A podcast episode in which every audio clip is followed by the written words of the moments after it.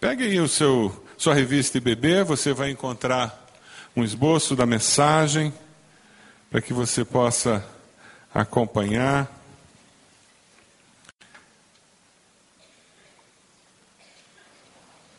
O Brasil está se tornando um país idoso. Nós estamos sendo desafiados a nos acostumarmos com essa realidade. Idosos ativos, idosos participando da sociedade, graças a Deus. Não é mais aquela imagem do idoso sentado numa cadeira, lendo o jornal ou fazendo crochê e participando na esquina da vida da família, porque não tinha mais nenhuma voz ativa. Que coisa boa. Eu queria que nós víssemos um vídeo que fala um pouquinho sobre essa realidade do Brasil que tem mudado, uma realidade que, a qual nós temos que nos acostumar. Dê uma olhadinha. A população na Europa envelheceu em 200 anos. O Brasil vai envelhecer em menos de 100. Então, o Brasil, em 1950, quando esse processo de envelhecimento estava começando, deveria ter um, um pouco mais de 2 milhões de indivíduos com mais de 60 anos. A virada do século ele já estava com quase 15. E nós devemos chegar até 2025 a 32, 33 milhões de pessoas. Talvez o impacto mais direto, mais óbvio e mais importante que o envelhecimento populacional traga para uma população é para o seu sistema previdenciário, ou seja, muda a relação de dependência social, aumenta muito o número de pessoas que vão depender de uma poupança social e por um tempo cada vez maior. Porque a gente não deve esquecer que o Brasil, embora esteja envelhecendo, ainda retém vários problemas do subdesenvolvimento. As crianças continuam morrendo de problemas infecciosos, a gente continua tendo dengue, malária, tuberculose, convivendo com essa nova realidade. Então nós vamos ter que realmente fazer um, um bom equacionamento de recursos para conseguir dar conta da tarefa de cuidar da população uh, daqui para frente. O final da juventude traz uma perspectiva mais realista do tempo começamos a nos dar conta da nossa finitude e da importância de preparar o caminho para o futuro. Mas com a velhice, o temido amanhã é hoje. Sinto que o tempo sobre mim abate sua mão pesada. Rugas, dentes, calvo.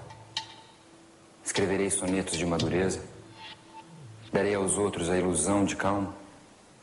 Serei sempre louco, sempre mentiroso Acreditarei em mitos? Zombarei do mundo. Que confusão de coisas ao crepúsculo.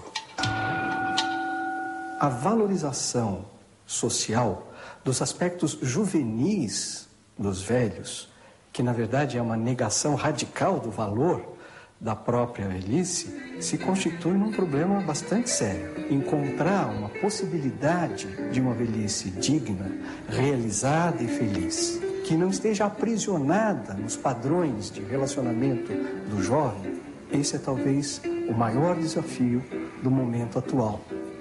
Se os alicerces não foram lançados desde a juventude, a velhice é apenas perda, restrição e impossibilidade, porque os sentidos decaem, a sexualidade decai, a impetuosidade decai. E justamente porque elas decaem, o tempo cresce. E no tempo crescido é o sentido, é o significado, é a beleza mais sutil das coisas que pode emergir para aqueles que tiveram a sorte ou a possibilidade de lançar os seus alicerces desde a juventude. À frente, um horizonte mais curto. Mas quanto tempo ainda nos resta? Mais experiência, menos ansiedade. Mas em nome do que abrir mão agora dos prazeres que a vida oferece? Menos deveres, menos obrigações e o medo da morte. E se eu chegar aos 100?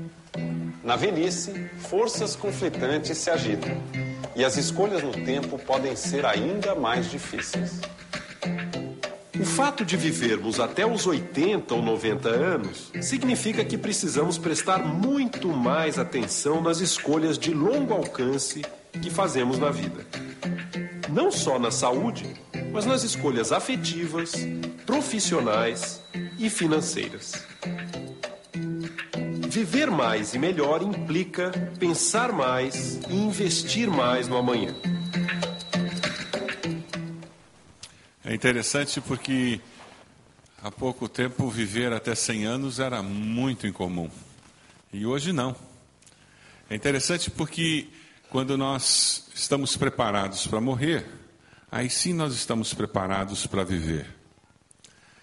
Quando nós pensamos na velhice, nós podemos pensar na juventude. Quem vive a juventude com a consciência de que as opções não são muitas, ou nós chegamos à velhice ou morremos, passa a viver a juventude, a vida adulta com um outro olhar, com uma outra atitude.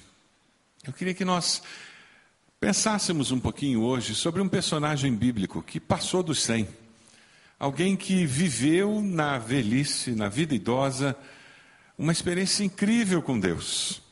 Alguém que não chegou aos 75 anos e disse, já vivi tudo. Pelo contrário, parece que aos 75 anos ele recebeu o maior desafio que a vida podia lhe trazer.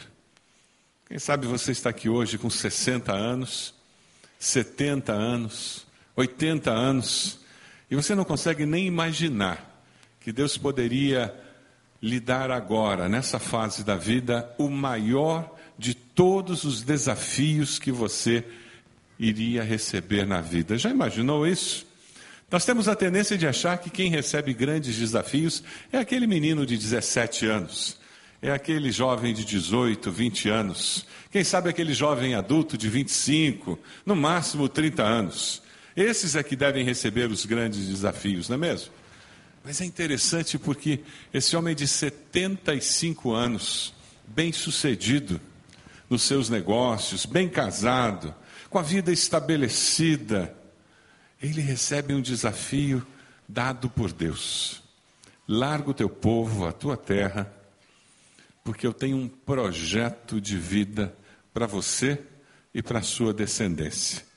Eu quero construir algo que nunca foi construído na face da terra e você é a peça-chave desse meu projeto. Como você responderia a um desafio desses? Se Deus falasse com você assim. Conversa com a pessoa do lado aí. Se você recebesse um desafio desse tamanho, qual seria a sua resposta? Esse homem é tão incrível, que 12 capítulos de Gênesis falam da saga desse homem. Falam da sua paciência, da sua espera pela, pelo cumprimento da promessa, falam da sua obediência a Deus Doze capítulos relatam seus erros, o paradoxo da sua vida, a sua humanidade. Falam da maneira como ele ouvia Deus e ele aceitava os desafios dados por Deus. Abraão tinha 75 anos de idade quando o Senhor fala com ele. A experiência dele com Deus é tão marcante que lá em Gênesis 17, Deus diz assim: Você não será mais chamado Abraão, seu nome será Abraão porque eu o constituí pai de muitas nações. Deus muda o seu nome de grande pai para pai de muitas nações. É impressionante. Esse homem, ele tem a história da sua vida mudada.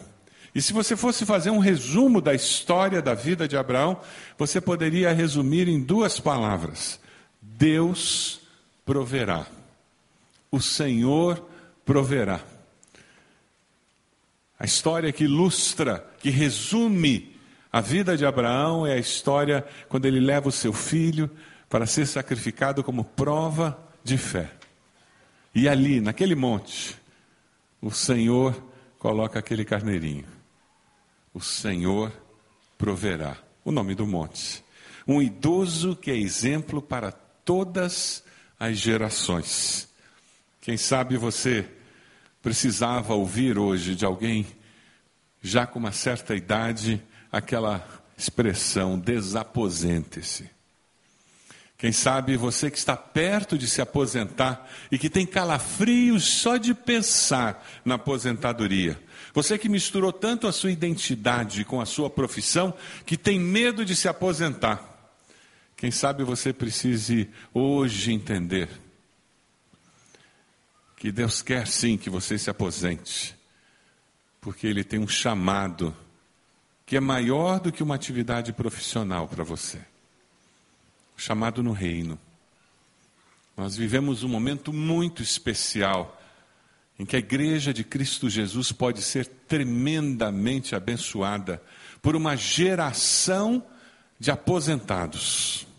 Uma geração de crentes em Cristo Jesus, lavados pelo sangue de Cristo, que estão chegando à aposentadoria com saúde, com experiência com Deus, e que podem dedicar o seu tempo agora para expandir o reino de Deus. Nunca na história desse país nós tivemos essa realidade no meio evangélico.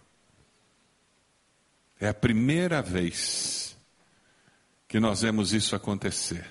Os baby boomers estão se aposentando e tendo condições de expandir o reino de Deus dessa maneira.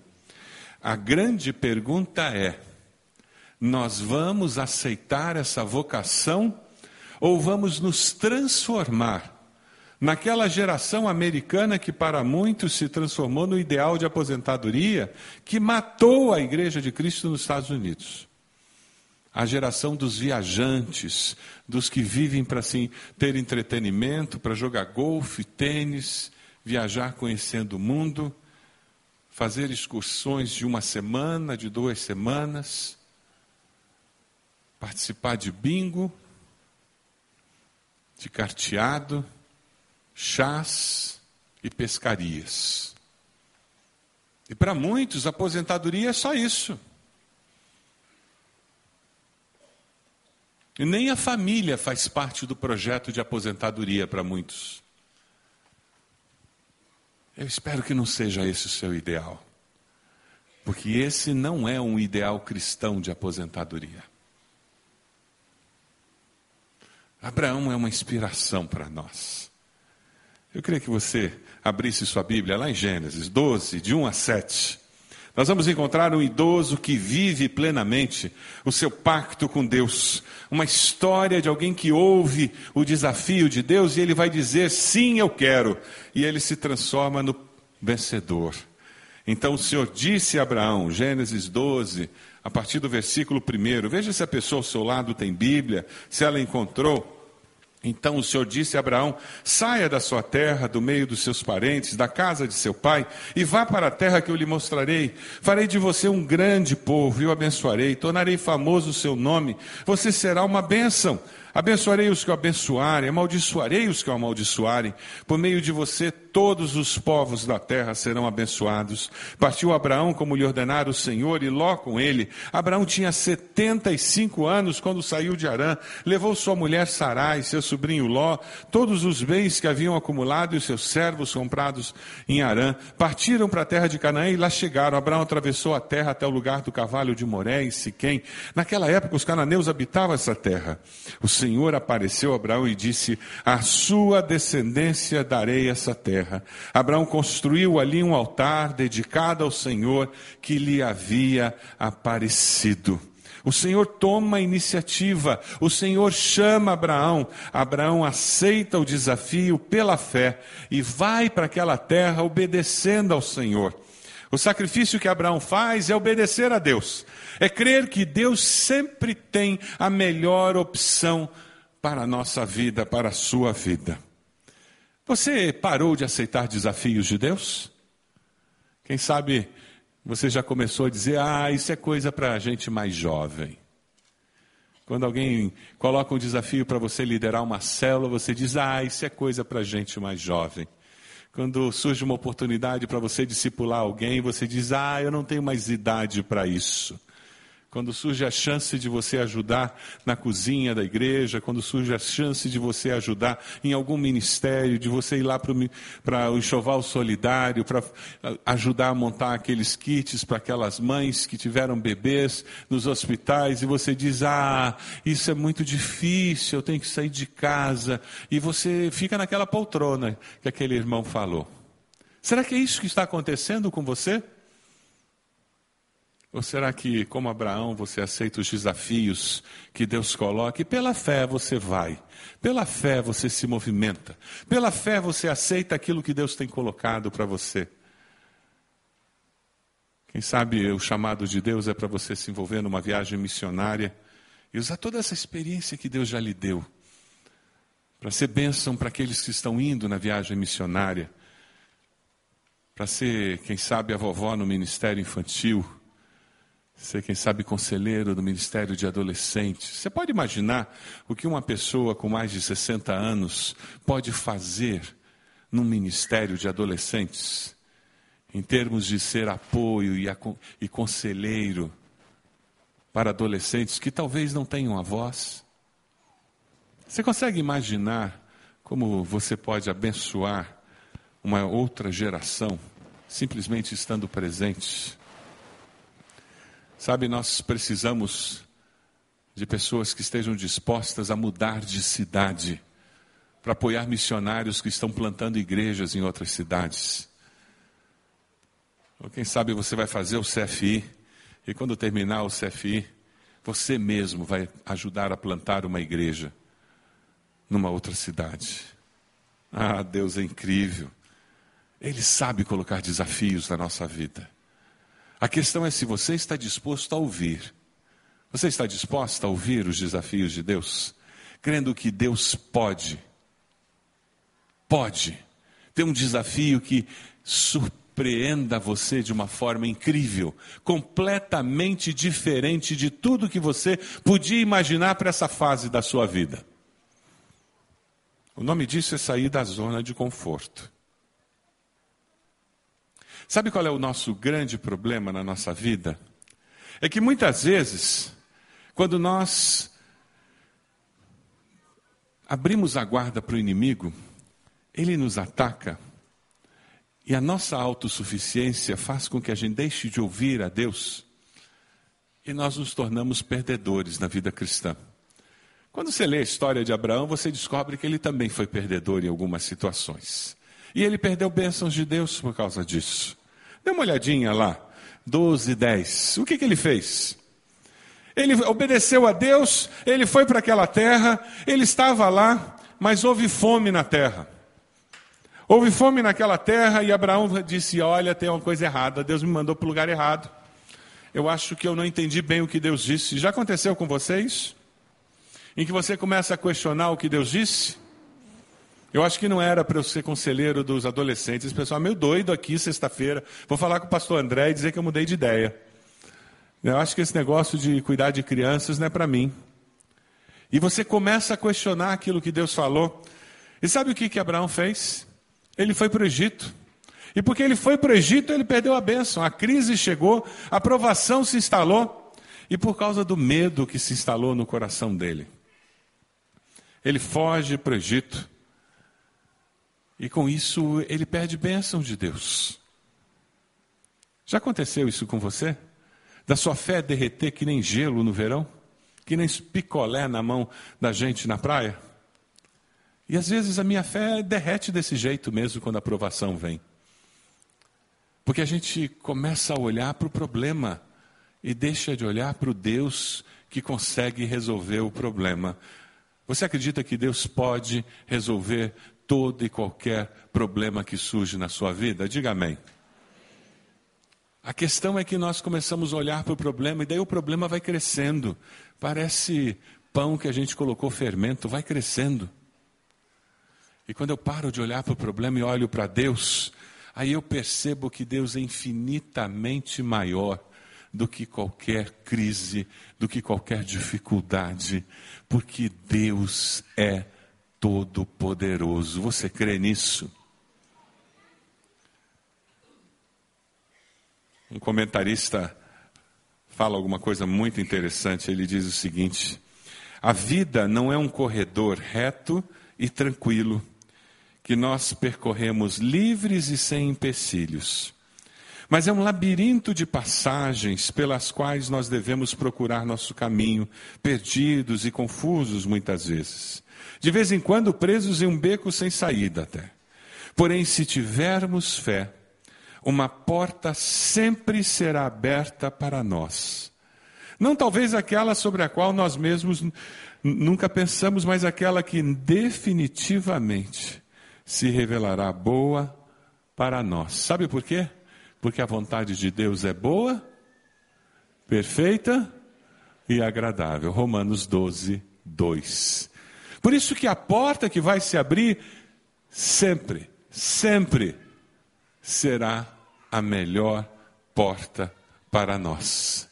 É por isso que vale a pena esperar. Teve um, uma prova na vida de Abraão em que ele foi perdedor.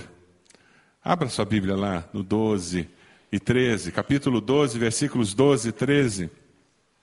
Quando os egípcios a virem, dirão: Esta é a mulher dele, e me matarão, mas deixarão você viva. Se é Abraão falando para sua esposa: Diga que é minha irmã. Ele não era brasileiro, mas ele gostava de dar um jeitinho, viu? Para que me tratem bem por amor a você e minha vida seja poupada por sua causa. Ele mentiu, ele deu um jeitinho. O grande Abraão.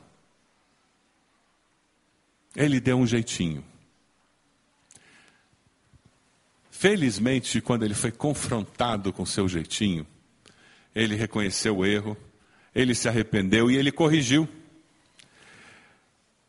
Sabe, Deus não está atrás de pessoas perfeitas, mas Ele está atrás de pessoas que têm um coração puro e uma atitude correta, que reconhecem o erro, se arrependem e mudam. Tem muita gente por aí que vive errando e dizendo: ah, mas ninguém é perfeito, ninguém é perfeito. Mas aquele que teme ao Senhor se arrepende, pede perdão e muda, porque o Espírito Santo de Deus nos capacita para mudar de vida. Você acredita nisso? Na sua vida, o Espírito Santo de Deus tem ensinado você a não mentir mais? O Espírito Santo de Deus tem ensinado a você a não ficar devendo sem pagar? O Espírito Santo de Deus tem ensinado você a não gastar mais do que você deve? O Espírito Santo de Deus tem ensinado você a valorizar as pessoas por quem elas são e não pelo que elas têm. O Espírito Santo de Deus tem libertado você de preconceitos. O Espírito Santo de Deus tem ensinado você a amar as pessoas.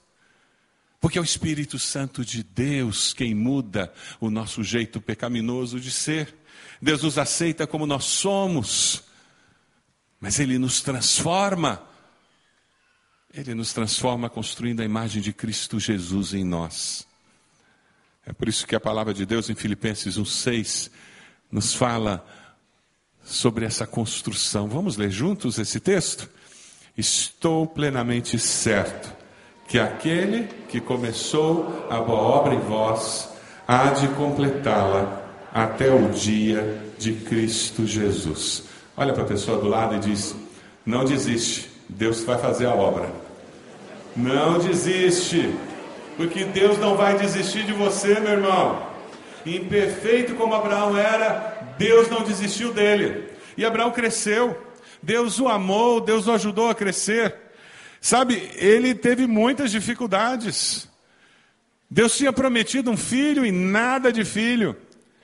Deus tinha prometido que ele ia ter descendência e nada de descendência. Veja ali no capítulo 13, a partir do versículo 1. Deus traz ele de volta para o Egito. Deus dá um novo começo para ele. E Deus é assim. O nosso Deus, ele nos confronta com o pecado, ele nos convence do nosso pecado. A Bíblia diz que o Espírito Santo nos convence do pecado, da justiça e do juízo. E quando o nosso coração é de carne, e nós nos arrependemos, sabe o que, que Deus faz? Ele diz: agora então vem cá, meu filho, vamos recomeçar essa história, vamos voltar para onde nós paramos, porque eu tenho um projeto de vida para você. E foi o que Deus fez com ele. Vamos voltar lá para aquela terra, aquela terra que eu dei para você. Vamos recomeçar e tem um novo começo na história de Abraão. Quem sabe você veio hoje aqui e o que você precisa ouvir de Deus nessa manhã é: Deus quer recomeçar uma história de vida com você. Sabe, você se desviou, você se afastou do projeto que Deus tinha para você, e o que Ele está dizendo para você? Olha, eu quero recomeçar. Eu não desisto de você. Não importa se é um ano, se são 10 anos, 20 anos, 30 anos que você se afastou desse projeto, eu quero trazer você de volta, querido. Eu quero você de volta, minha filha. Porque eu tenho um projeto de vida. Aquela vontade que é boa, perfeita e agradável. Eu quero você de volta. Porque eu quero cumprir a minha vontade, o meu propósito na sua vida. Nem que seja aos 80 anos, mas eu quero cumprir. Essa semana eu estava fazendo um culto num funeral. E que alegria! Na hora que Deus me conduziu a fazer um apelo evangelístico no funeral. E quando eu vi, eu estava pedindo para as pessoas repetirem a oração de salvação. A mãe daquela senhora que tinha falecido, com mais de 80 anos, estava ali do lado do caixão. E de repente eu começo a ouvir uma voz repetindo a oração. Eu confesso que eu abri o olho. Eu olho e vejo aquela senhora com mais de 80 anos, repetindo a oração, confessando Jesus como Salvador, com a filha no caixão, sofrendo uma das dores mais doídas dessa vida, que é sepultar um filho. Não interessa quando você vai voltar para o centro da vontade de Deus. Interessa é você voltar. Você voltar para o projeto que Deus tem para a sua vida. É interessante porque Deus traz Abraão de volta. E o propósito de Deus era abençoar as nações através daquele homem. E Abraão é desafiado a esperar com paciência. Interessante porque Abraão aprendeu a andar com Deus e esperar as respostas, e Deus continua construindo o caráter dele. Veja no capítulo 15, versículo 1, capítulo 15, versículo 1. Ele não tem o um filho ainda, e como que Deus vai cumprir a promessa? E Abraão aprende que nesse relacionamento com Deus, ele tem que abrir o coração dele. Ao invés de fugir para o Egito, eu tenho que falar com Deus. Ao invés de mentir para resolver o meu medo lá com a história da minha esposa, se eles vão me matar ou não, eu tenho que falar com Deus. E aqui ele começa a conversar melhor com Deus sobre o medo dele. E o Senhor diz: depois dessas coisas, o Senhor falou a Abraão numa visão: Não tenha medo, Abraão. Está com medo de não ter descendência? Calma. Eu sou seu escudo, grande será sua recompensa. E Abraão perguntou ao Senhor: Que me dará se continuo sem filhos? E o herdeiro do que possui Eliezer de Damasco, e acrescentou: Tu não me deste filho algum, servo da minha casa será meu herdeiro. Então o Senhor deu-lhe a seguinte resposta: seu herdeiro não será esse, um filho gerado por você mesmo será o seu herdeiro. Um filho gerado por você mesmo será seu herdeiro. Levando para fora da tenda, disse: Olhe para o céu, conte as estrelas, se é que pode contá-las, assim será sua descendência. Abraão creu no Senhor, e isso lhe foi creditado com justiça. A hora que ele parou para olhar para o problema, que ele não tinha filhos, e ele olhou para o Senhor, ele começou a ver aquela situação como Deus a vê. Quem sabe hoje o seu impossível pode se tornar possível porque você vai parar de olhar para aquele problema e vai começar a olhar para o Senhor, que é maior do que aquele problema. É interessante porque a história continua e se você ler a história, você vai perceber que mais uma vez o nosso querido Abraão toma uma decisão errada. Ele cede à pressão da esposa e ele tem um filho com Agar. Até hoje, nós temos uma guerra no Oriente Médio por causa dessa história. Surge Ismael, surge um povo de Ismael, e o Senhor diz: ah, ah, não é esse o filho. Você sabe que não é esse. Eu já disse que o filho será seu. E nasce Isaac. Abraão, com 99 anos, capítulo 17. A promessa é confirmada. Capítulo 18, versículo 14. Sublinhe esse versículo na sua Bíblia. Decore esse versículo. Tem esse versículo lá no seu computador. Existe alguma coisa impossível para o Senhor? Vamos dizer todos juntos? Existe alguma coisa impossível para o Senhor? Pergunta a pessoa do lado aí: existe alguma coisa impossível para o Senhor?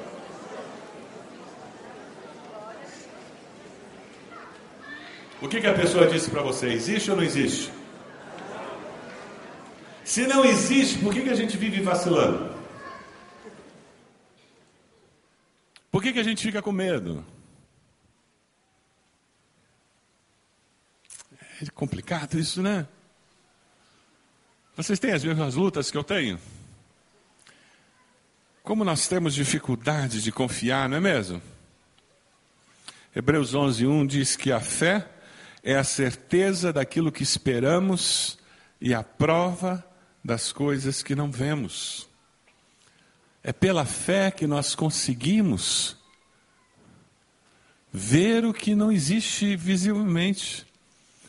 É pela fé que nós conseguimos ver os impossíveis acontecendo. Qual é o seu impossível hoje? Para Abraão era ter um filho.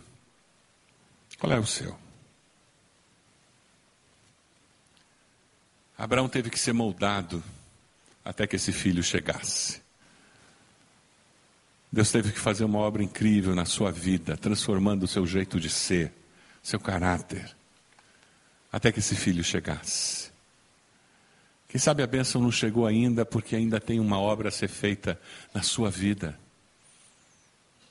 Existem áreas do seu coração que precisam ser quebradas, áreas do seu caráter que precisam ser moldadas à imagem de Cristo, pecados que têm que ser retirados da sua vida. Por isso que você não está conseguindo experimentar plenamente a vitória no Senhor. Nós temos um grupo de homens nesse fim de semana no retiro celebrando a vida. Por isso que nós temos esse retiro. Porque nós queremos que o Senhor trabalhe em nós, cure as feridas da nossa alma, nos liberte daquilo que nos impede de viver plenamente a vida cristã. Se você não, não está conseguindo viver plenamente a vida cristã, aquela vida abundante que Jesus oferece, participe de um desses retiros. Busque ajuda de aconselhamento. Nós queremos ajudá-lo a descobrir isso, porque é possível. Jesus disse que ele veio para nos dar vida e vida abundante. Nós podemos crer no inexplicável por causa do inexplicável. E a nossa fé, ela será fortalecida no processo. É no processo. Deus fortalece a nossa fé enquanto nós caminhamos em obediência. Se você abrir no capítulo 21, versículos 1 e 2, o Senhor foi bondoso com Sara, como lhe dissera, e fez por ela o que prometera. Sara engravidou e deu um filho a Abraão em sua velhice, na época fixada por Deus em sua promessa. Abraão tinha 100 anos, Sara 99 anos. Você pode imaginar Deus cumprindo alguma promessa que ele ainda não respondeu, que ele ainda não deu a resposta para você, quando você fizer 100 anos? E você fiel, esperando e confiando e clamando e dizendo: Eu sei em quem tenho crido. Estou certo, seguro que é poderoso para guardar o meu tesouro até o dia final. Pela fé, sendo chamado, ele obedeceu. Você está disposto hoje a responder sim ao chamado de Deus? Quem sabe o chamado de Deus para que você se aposente. Você já tem tempo para se aposentar, mas tem adiado se aposentar porque você não sabe o que vai fazer com aquelas horas nas mãos. Quem sabe você já se aposentou, mas vive inventando serviço. Porque ganhar dinheiro sempre é bom ganhar um pouco mais, né? Mas na realidade você sabe que não precisava ganhar um pouco mais. E com isso você não se envolve no reino. Quem sabe Deus está chamando você hoje para se envolver no reino. Nós temos um projeto nessa igreja. Nos próximos cinco anos, nós queremos ter pelo menos 100 obreiros e ministros auxiliares nessa igreja, voluntários e remunerados. E eu garanto que não vai ter muito remunerado, não. Nós já temos vários obreiros e ministros auxiliares no meu coração. Irmãos e irmãs dessa igreja que poderão trabalhar como ministros voluntários, obreiros voluntários. Nós já temos alguns obreiros voluntários servindo ao Senhor. Gente que entendeu de Deus, Deus me chamou para trabalhar. Estão servindo em várias áreas da nossa igreja. E Deus vai chamar mais gente. E através do CFI essas pessoas vão ser capacitadas. Alguns vão fazer faculdade teológica, outros não. Mas muitos vão estar servindo ao Senhor. E alguém que está aposentado está numa situação muito especial para viver isso. Pela fé, ele, ele habitou, trabalhou, ele esperou em Deus e viu a resposta de Deus na sua vida. Quem sabe você está aqui hoje e precisa dizer sim, Senhor. Eu vou começar a dedicar uma tarde por semana. Eu vou começar a dedicar duas tardes por semana. Eu vou começar a dedicar dois dias por semana. Eu vou me envolver diretamente no ministério da tua igreja. E prepare-se, porque o impossível de Deus vai começar a acontecer. Você precisa confiar em Deus para algum impossível na sua vida? Tem alguma coisa que precisa acontecer na sua vida? E você quer pedir a Deus que Ele faça esse milagre? Você vai ser desafiado a sair do seu lugar e vir aqui à frente, colocando-se de joelhos, dizendo: Deus, eu estou colocando esse impossível no teu altar. Quem sabe você tem que entregar-se ao Senhor, pedindo perdão a Ele, dizendo: Deus, eu quero caminhar com o Senhor. Aquela senhora com mais de 80 anos, ela reconheceu que precisava de Jesus como Senhor e Salvador. Quem sabe é isso que você tem que fazer hoje. Eu quero esse Jesus como meu Senhor e Salvador. Vamos nos colocar de pé. Nós vamos cantar um cântico que fala de fé, fala de confiança em Deus, fala de caminhar com Deus. Eu quero desafiar você a vir à frente, colocar-se de joelhos dizendo: Eu creio no Deus impossível. Eu creio no Deus que vai me fazer caminhar por sobre as águas. Eu creio no Deus que vai me dar vitória, independente das circunstâncias. Eu creio no Deus da vitória. E é porque eu creio nele que eu venho até a frente e eu me coloco de joelhos. Pode vir, pode sair do seu lugar. Venha aceitando Jesus como Salvador. Venha consagrando sua vida. Nós estamos orando pela família, orando pelos filhos, estamos intercedendo, pedindo que Deus faça um milagre na nossa casa. 100 dias de oração pela família. Venha até aqui, coloque-se de joelhos, dizendo: Deus, ou o Senhor faz uma obra, ou não vai acontecer nada, porque o Senhor é o Deus do impossível e eu creio no Senhor. Vamos cantar, enquanto nós cantamos, pode vir, coloque-se de joelhos aqui, momento de oração. Vamos lá.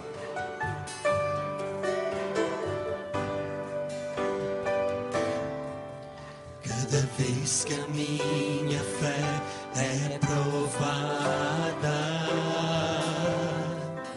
tu me das a chance de crescer um pouco mais. As montanhas e vales, desertos e mares que atravesso me levam pra perto de ti. Minhas provações não são maiores que o meu Deus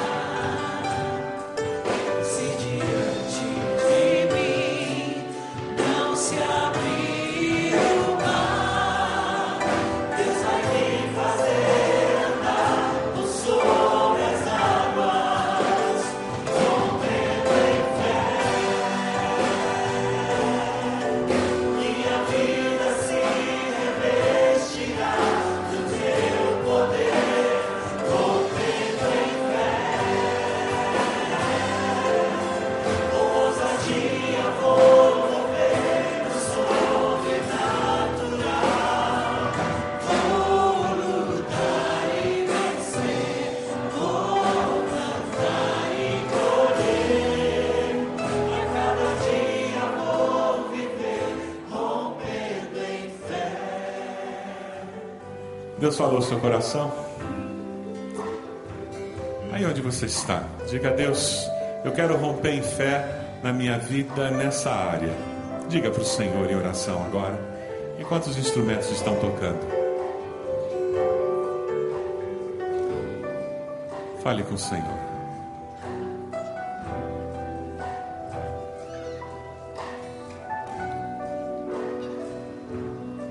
Mais alguém gostaria de vir à frente? Saia do seu lugar e venha à frente. Nós vamos orar agora. Mais alguém?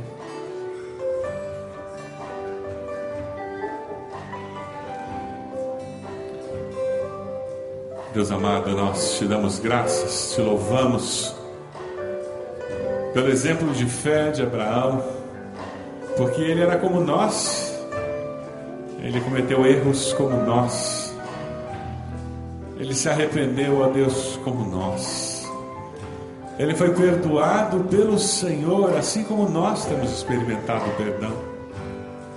Ó Deus, obrigado porque o Senhor deu nova oportunidade a ele e ele experimentou algo tão incrível como cumprir o teu propósito na sua vida. E ó Deus, o que nós pedimos é que isso se cumpra em nós também. Que nós experimentemos o que significa ser obediente ao Senhor. Que nós possamos receber a tua bênção para abençoar as nações, abençoar as outras gerações. Ó Deus amado, obrigado porque o Senhor nos aceita como nós somos e nos transforma em pessoas melhores. O Senhor nos liberta do pecado. O Senhor nos ensina como viver diferente.